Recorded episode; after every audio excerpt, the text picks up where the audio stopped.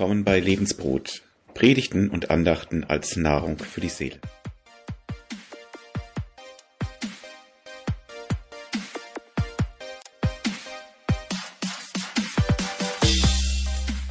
Thema für unseren Gottesdienst heute, für die Predigt ist Dein Wille geschehe, wie im Himmel, so auch auf Erden. Ich möchte zunächst einmal den Text von der Himmelfahrt an den Anfang stellen. Jesus sagte bei seinem Abschied, aber ihr werdet den Heiligen Geist empfangen und durch seine Kraft meine Zeugen sein.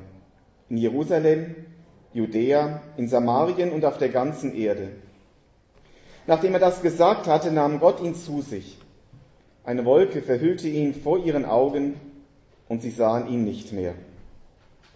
Wenn man sich diese Szene so vor Augen malt, dann fällt mir so der Satz ein, ei, wo ist er denn? Eben war er noch da, plötzlich eine Nebelwand und weg ist er. Man kann sich das heute ja vielleicht vorstellen, vielleicht als noch früher. Im Fernsehen kriegt man ja ständig solche Effekte vorgeführt. Da ist man plötzlich da und da passieren Dinge, die so gar nicht möglich sind. Aber das bei den Jüngern war live damals. Plötzlich war Jesus weg. Plötzlich keine Chance mehr, ihn irgendwas zu fragen, zu fragen, wie, was, wann, warum. Keine Chance mehr auf Erklärungen. Wie ist denn das zu verstehen, Jesus? Das haben wir noch nicht so ganz kapiert. Auf einen Schlag kein sichtbares Vorbild mehr. Keiner mehr, der vormacht und zeigt, wie der Vater im Himmel ist und wie das Leben funktionieren kann.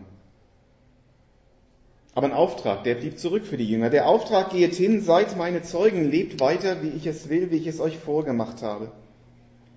Und die Zusage, alles, was ihr dazu braucht, bekommt ihr in dem Heiligen Geist. Wenn wir heute Himmelfahrt feiern, dann ist die Situation eigentlich noch ähnlich wie damals. Jesus ist aufgefahren, er ist nicht sichtbar unter uns. Und der Auftrag, den er seinen Jüngern gegeben hat, ist auch heute noch unser Auftrag. Wir sollen weitermachen. Wir sollen fertig machen, was er angefangen hat. Das heißt, wir sollen seinen Willen ausführen. Aber was, wie? Wo sollen wir da genau tun, diesen Willen Gottes ausführen? Wir können doch Jesus keine Frage mehr stellen, sagen, Jesus, was soll ich heute machen? Was soll ich morgen machen? Welche Entscheidung soll ich treffen? Wir können Jesus keine aktuellen Fragen mehr stellen und zu den Fragen unserer Zeit, wie vielleicht knapp werdende Energiereserven, Gentechnik, Klimaveränderungen, hat er damals nichts gesagt, fast nichts. Und so mancher Christ und auch vielleicht mancher Theologe lässt sich dann dazu verleiten, zu seiner eigenen Gedanken, seiner eigenen Meinung als Willen Gottes weiterzugeben. Wo ist die Grenze? Wenn ich weiter sagen soll, was Jesus will, wie erfahre ich, was er will? Wir müssen doch wissen, was er will, wenn wir seinen Willen umsetzen sollen.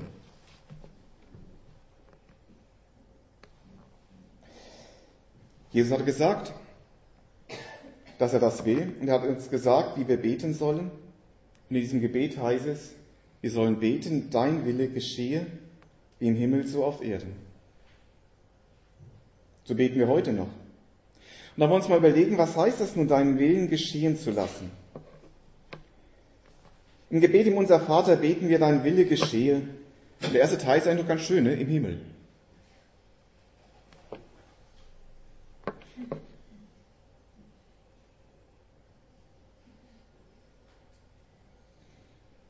Und ich glaube, das wäre der leichtere oder ist der leichtere Auftrag, der leichtere Satz davon. Harald, hier brauchst du wirklich keine Traktate mehr zu verteilen im Himmel. Ja, das würde uns vielleicht Spaß machen. Im Himmel Traktate verteilen, da gibt es keine schiefen Blicke. Da gibt es keine Ablehnung. Es würde keine Überwindung mehr kosten. Auch würde es nicht mehr schwerfallen, sich als Christ zu outen. Zu sagen, ich glaube das aber. Es gibt keine dummen Kommentare mehr. Naja, vielleicht fast, wenn man tatsächlich das machen würde, wäre der Kommentar vielleicht nicht sehr intelligent. Da im Himmel, da könnten wir ohne jeden Widerspruch für Jesus aktiv sein. Nur warum sollten wir im Himmel noch zu Gott einladen? Das sind ja alle bei ihm. Der Himmel ist doch der hundertprozentige Machtbereich Gottes. Da geschieht Gottes Wille. Problematischer, und das ist ja unsere Schwierigkeit, ist das hier bei uns auf der Erde. Und dann beten wir auch nicht, dein Wille geschehe im Himmel, sondern wir beten, dein Wille geschehe wie im Himmel, so auch bei uns auf der Erde.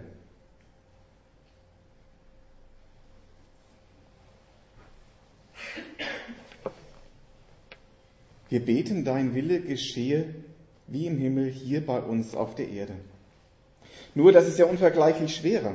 Denn hier auf dieser Erde geschieht ja nicht so unbedingt immer der Wille Gottes. Vielmehr geschieht hier der Wille dessen, der hier das Regime, das Regime führt, das Regiment hat. Und die Bibel spricht von dem Fürst dieser Welt als dem Satan. Und so trägt das Leben dieser Welt nicht unbedingt die Handschrift Gottes und das ganze Unheil, den ganzen Unfrieden, die ganzen Katastrophen, das ganze Leid, das wir erleben, sind Handschriften Satans. Ich sage manchmal, das sind Demonstrationen der Hölle, ein Vorgeschmack von dem, was in der Hölle auf einen wartet. Wenn, wir, wenn Jesus sagt, dass wir beten sollen, dass sein Wille auf der Erde geschieht, wenn wir Jesus bitten, dass sein Wille geschieht und wir auf dieser Welt leben und wir den Auftrag haben, hinzugehen, seinen Willen umzusetzen, dann heißt das doch, dass wir beten, dass er durch uns seinen Willen geschehen lässt. Dann beten wir, dass wir Gottes Wille verstehen und dann beten wir, dass er uns beim Tun dieses seines Willens gelingen gibt. Und diesen Auftrag haben wir erhalten. Jesus sagte zu seinen Jüngern, Friede sei mit euch, wie mich der Vater gesandt hat, so sende ich auch euch. Und wir beten, dass wir das in Jesus Sinn weiter tun. Und so wie Jesus für uns ein Vorbild war, wie Jesus anders gelebt hat als die Welt, wie Jesus vorgemacht hat, wie Nachfolge, wie Christsein, wie Leben mit Gott aussieht, so sollen wir das auch tun. Dann tun wir seinen Willen. Jesus hat der Welt den Willen Gottes gezeigt, er hat ihn gepredigt und vorgelebt. Und genau das sollen wir auch tun. Himmelfahrt heißt dann, Jesus unser Bruder. Das sagt die Bibel, dass Jesus unser Bruder geworden ist, unser Bruder, oder ganz persönlich, Jesus, dein Bruder, ist aufgefahren in den Himmel. Er sitzt auf dem Thron Gottes. Er hält das Zepter in der Hand. Das Zepter ist das Zeichen des Regimes, des Regimenten. Wer das Zepter hat, der hat die Entscheidungen getroffen. Jesus trifft die Entscheidung. Unser, dein Bruder. Er ist der Herr aller Herren und das Schönste, wir haben freien Zugang zu ihm. Wir dürfen zu ihm kommen. Und sein Willen geschehen lassen heißt dann, wir sind seine Botschafter auf dieser Erde. Und noch einmal, sein Wille geschieht durch uns in dieser Welt. Hat Gott sich so einfach aus der Affäre vielleicht gezogen und uns allein zurückgelassen? Warum hat Jesus seinen Willen nicht weltweit und bis zum Ende selber durchgeboxt?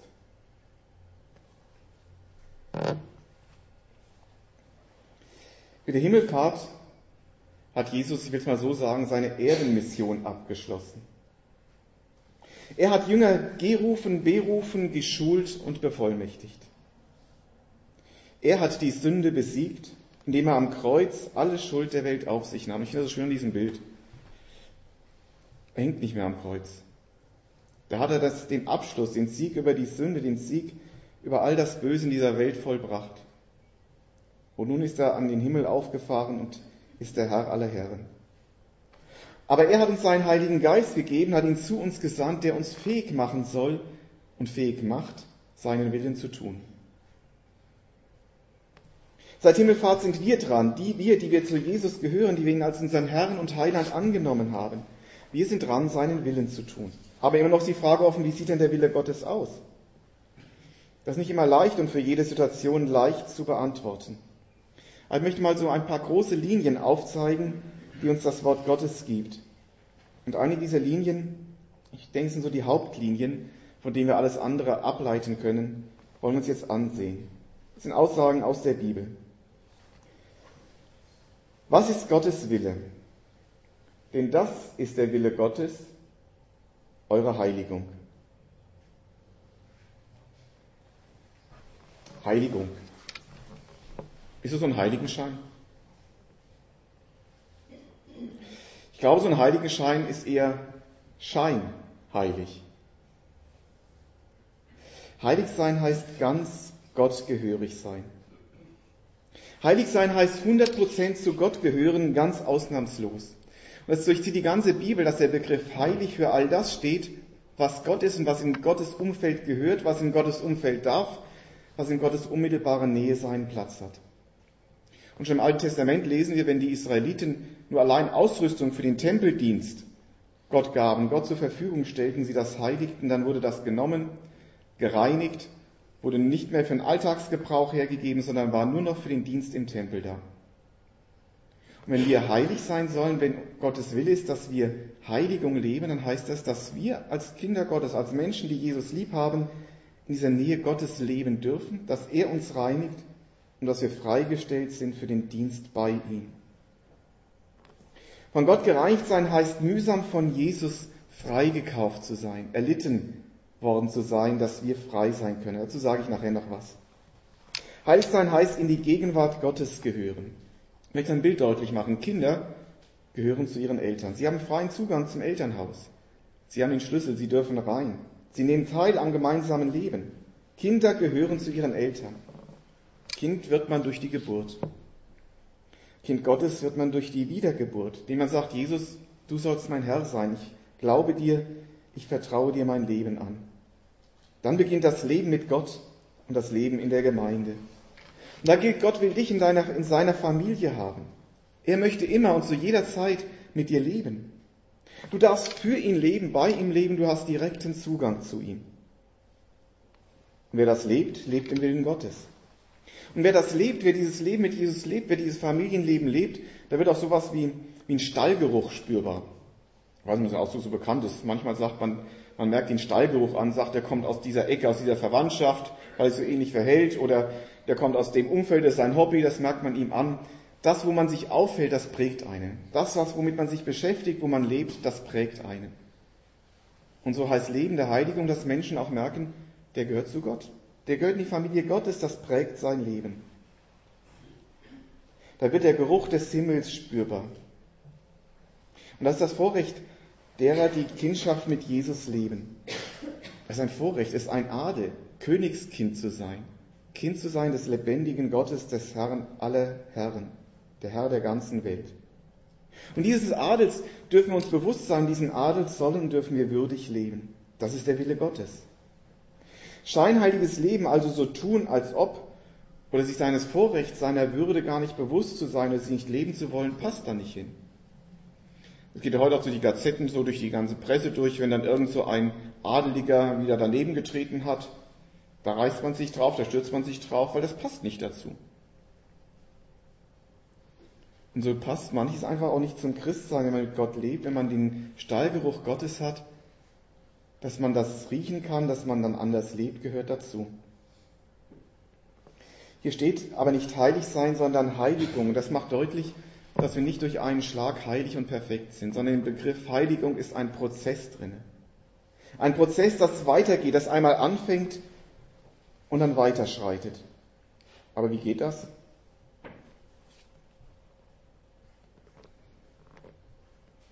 Ich habe das Bild vom Geschirrspülen dazu genommen. Geschirr, das, wir uns gekauft haben, das gehört uns. Das steht im Schrank.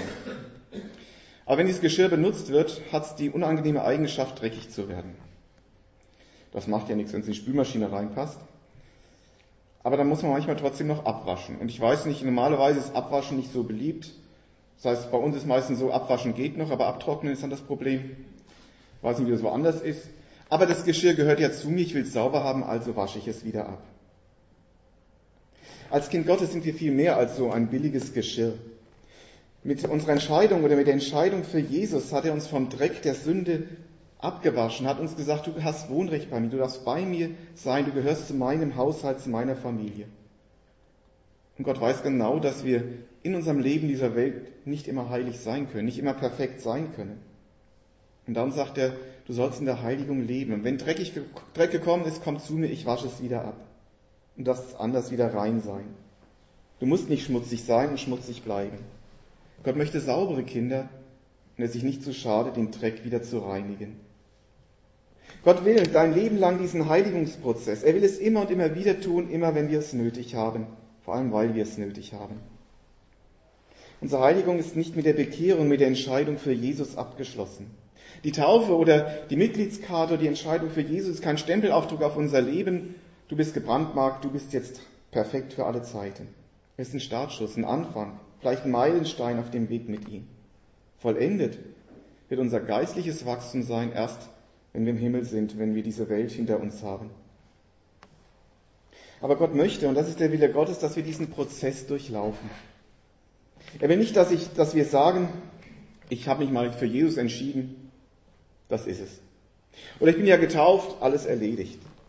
Oder ich bin Mitglied einer Gemeinde, erledigt. Oder ich muss jetzt nur noch warten, bis Jesus wiederkommt. Das ist nicht Heiligung. Das ist nicht der Prozess, den Gott will, dass wir leben. Nein, wenn wir bitten, dass Gottes Wille geschehe, dann sagen wir, ich will diese Heiligung leben, Jesus präge du mein Leben, verändere du mein Leben. Lass diesen Stallgeruch des Himmels an mir spürbar und erlebbar werden. Und mich hat er so fasziniert, meinem ersten Dienstort, wo ich war, war ein lieber alter Bruder. Er lebt schon lange nicht mehr, er ist schon beim Herrn Jesus. Der hat zu mir gesagt, Walter, ich freue mich immer, wenn ich noch Menschen sehe, die weiter sind wie ich, wo ich etwas noch lernen kann, wo ich noch was mir abgucken kann, wo ich diesen Prozess weiterleben kann. Und das hat mich ganz stark beeindruckt. Dass ein so alter Bruder diese Sicht hatte, diesen Wunsch hatte und das gelebt hat.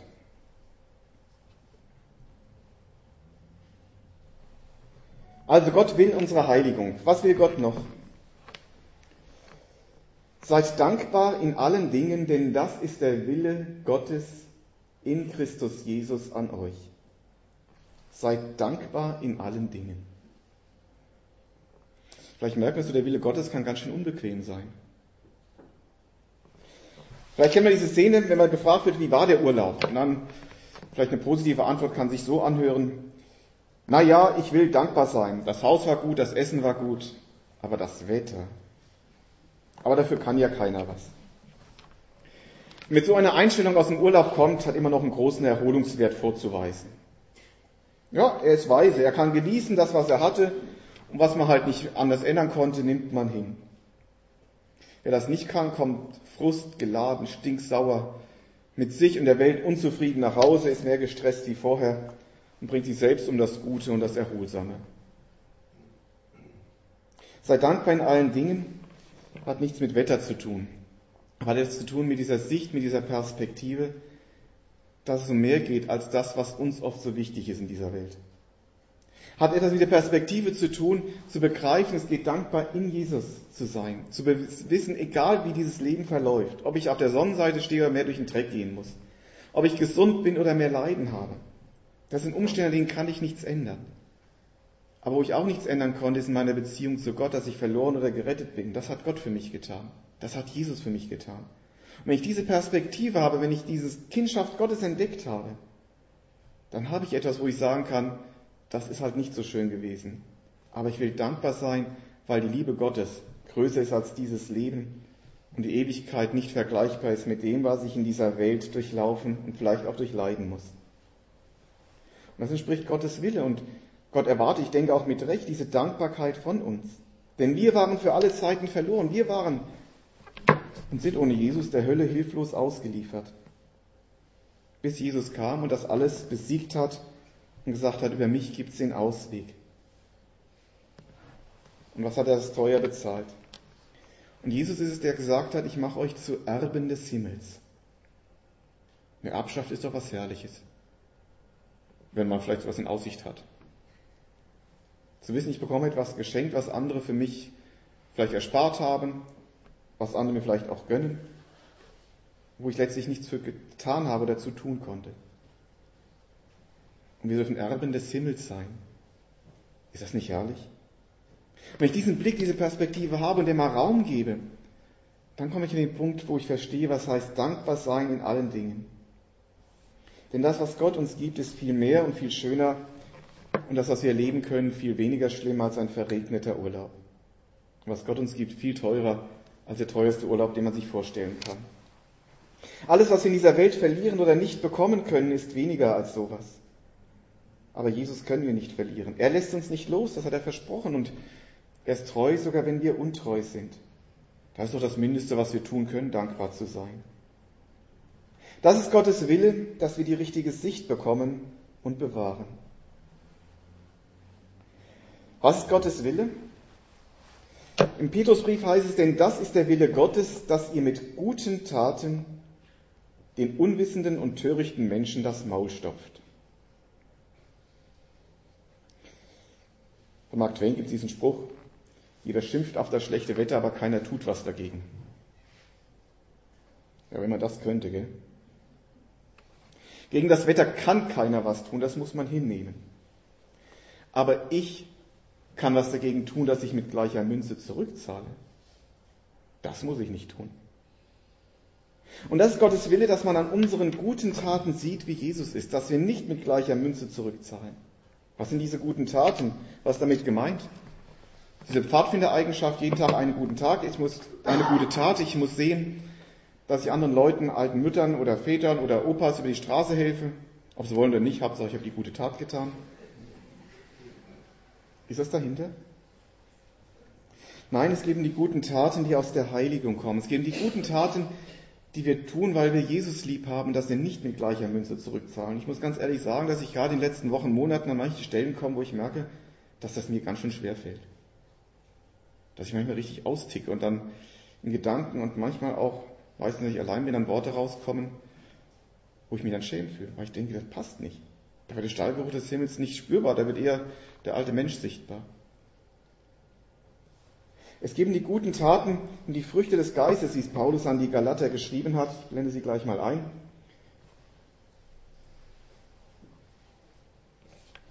Die Frucht des Geistes ist Liebe, Freude, Friede, Geduld, Freundlichkeit, Güte, Treue, Sanftmut, Keuschheit. Das ist eine kleine Aufzählung von guten Taten. Die Frucht des Geistes, der Wille Gottes, dass wir mit guten Taten anderen das Maul stopfen, ist, dass wir lieben. Auch da, wo wir nicht geliebt werden. Dass wir Freude empfinden, erfahren, wo man vielleicht keinen Grund zur Freude hat. Dass wir Friede leben, wo man uns nicht friedlich ist. Da können wir jedes eine ganze Predigt halten. Geduldig sind. Freundlich sind. Auch dann, wenn man nicht freundlich mit uns ist. Gütig sind, wenn man uns über den Tisch zieht. Treu sind, man uns untreu ist. Den Mut zur Sanftheit haben, wo alle aufbrausen den Mut zur Keuschheit. Sehen Sie seht euch mal diese Worte an. Lasst sie mal kurz auf euch wirken. Überlegt euch, wie klappt das in meinem Leben? Einen Moment einfach mal, wie sieht das aus? Wie kann ich das leben?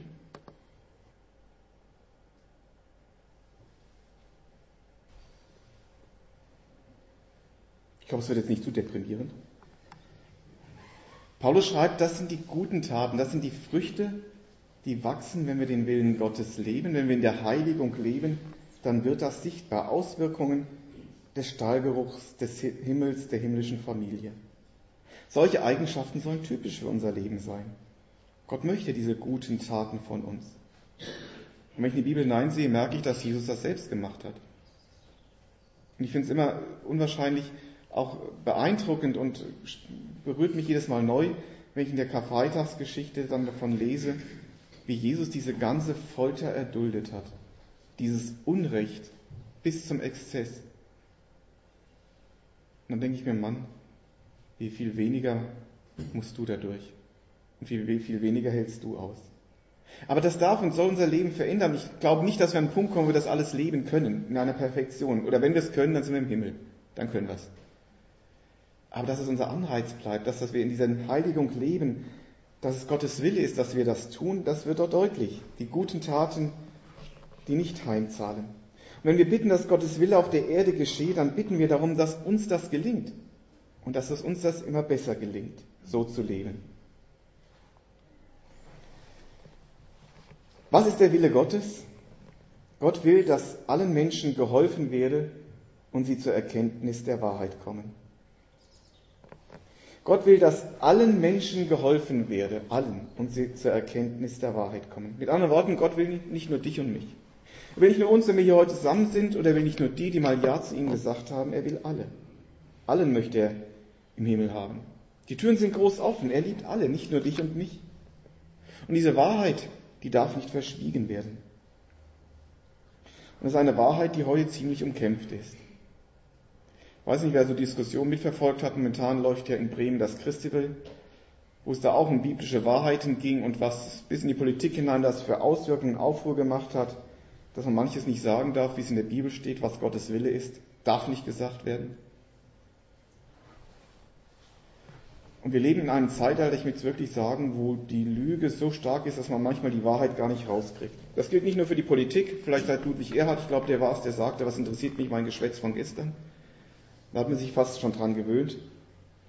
Das gilt für die Wissenschaft, auch dort, je nachdem, welche Tendenzen, welche Klimakatastrophen von welcher Seite beleuchtet wird.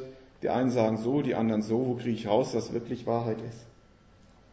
Das gilt für die Frage nach dem Sinn des Lebens, Evolution der Schöpfung, auch da eine Diskussion auf wirklich Fakten ist kaum möglich. Es wird nur von Ideologie und Empfindungen geprägt. Aber es geht auch bis in unsere Familie, in unser Miteinander hinein, in unseren Beruf. Wo erfahre ich die Wahrheit? Wir sind so geprägt von der Lüge, dass wir schon grundsätzlich misstrauisch sind. Und diesen Misstrauen, dieses übertragen wir ganz schnell auch auf Gott. Wir tragen wir ganz schnell auch auf sein Wort und fragen uns, soll denn Gott die Wahrheit sagen? Gott möchte, dass allen Menschen geholfen werde und sie zur Erkenntnis der Wahrheit kommen. Und Jesus sagt von sich selber, ich bin die Wahrheit, ich bin der Weg, ich bin die Wahrheit und ich bin das Leben. Jesus erhebt den Anspruch zu sagen, ich sage euch nicht nur die Wahrheit, ich bin die Wahrheit. Er ist sie. Und diese Wahrheit Gottes sagt, Gott will, dass alle Menschen in den Himmel kommen. Er will, dass alle gerettet werden. Seine Liebe zu allen Menschen sortiert keinen aus. Keinen. Und ich denke, wie schnell sortieren wir Menschen aus, die wir bei uns haben wollen und die nicht. wenn es einer mal krumm kommt, verzichten wir lieber auf ihn. Gott nicht. Gott möchte alle. Seine Liebe ist groß, viel größer. Auch wenn nicht alle das wollen, sich für ihn entscheiden, auch wenn viele auf diese Wahrheit, auf diese Liebe, auf dieses Angebot Gottes intolerant und aggressiv reagieren, man kann für diese Wahrheit verspottet werden, man kann dafür verfolgt oder, umgebracht werden, oder sogar umgebracht werden.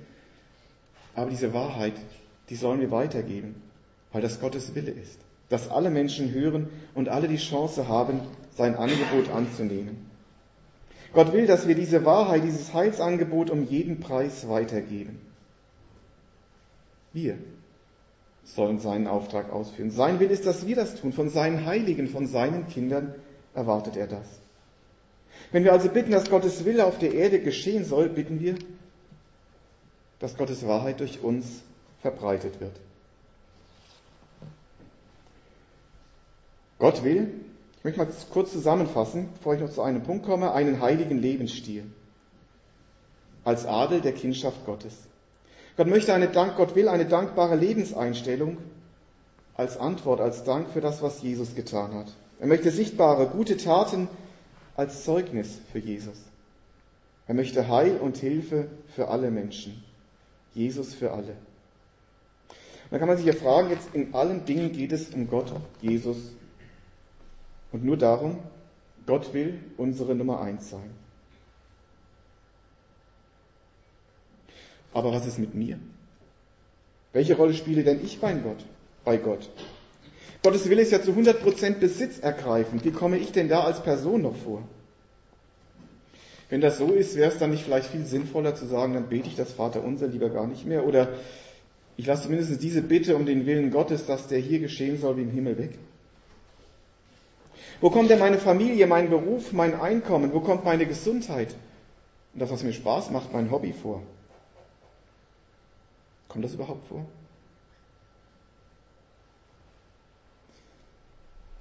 Jesus gibt darauf eine ganz einfache Antwort. Matthäus 6. Nach dem allen trachten die Heiden. Aber euer himmlischer Vater weiß, dass ihr das alles braucht. Setzt nur zuerst das Reich Gottes und das, was euch vor Gott gerecht macht, an die erste Stelle, dann wird euch das alles zufallen. Darum sorgt nicht für morgen, denn der morgige Tag wird für das Seine sorgen. Es ist genug, dass jeder Tag seine eigene Plage hat. Oh, was sind wir für Heilige? Was sind wir nur für Kinder Gottes? Nur, was sind wir oft so kleine, egoistische Menschen, die immer nur Angst haben, zu kurz zu kommen. Jesus will aber. Jesus will aber, und das ist der Gottes Wille, dass uns nichts, nichts fehlt. Und das hat er ganz deutlich gesagt. Jesus will, der Wille Gottes ist, dass uns nichts fehlt. Mit anderen Worten, als Kinder Gottes ist es unter unserer Würde, uns mit solchen Kleinigkeiten beschäftigen zu müssen. Wir haben Wichtigeres zu tun, Wertvolleres zu tun. Und darum zeigt uns Gott in seinem Wort den großen Rahmen seines Willens auf, gibt uns einen riesigen Spielraum, diesen Willen zu leben, mit der einzigen Vorgabe, aber die ist entscheidend. Gott will in allem, was wir denken, wollen und tun, die Nummer eins sein. Er möchte, dass wir sein Reich bauen, dass wir weitersagen. Das ist unser Auftrag Nummer eins. Und um alles andere kümmert er sich höchstpersönlich.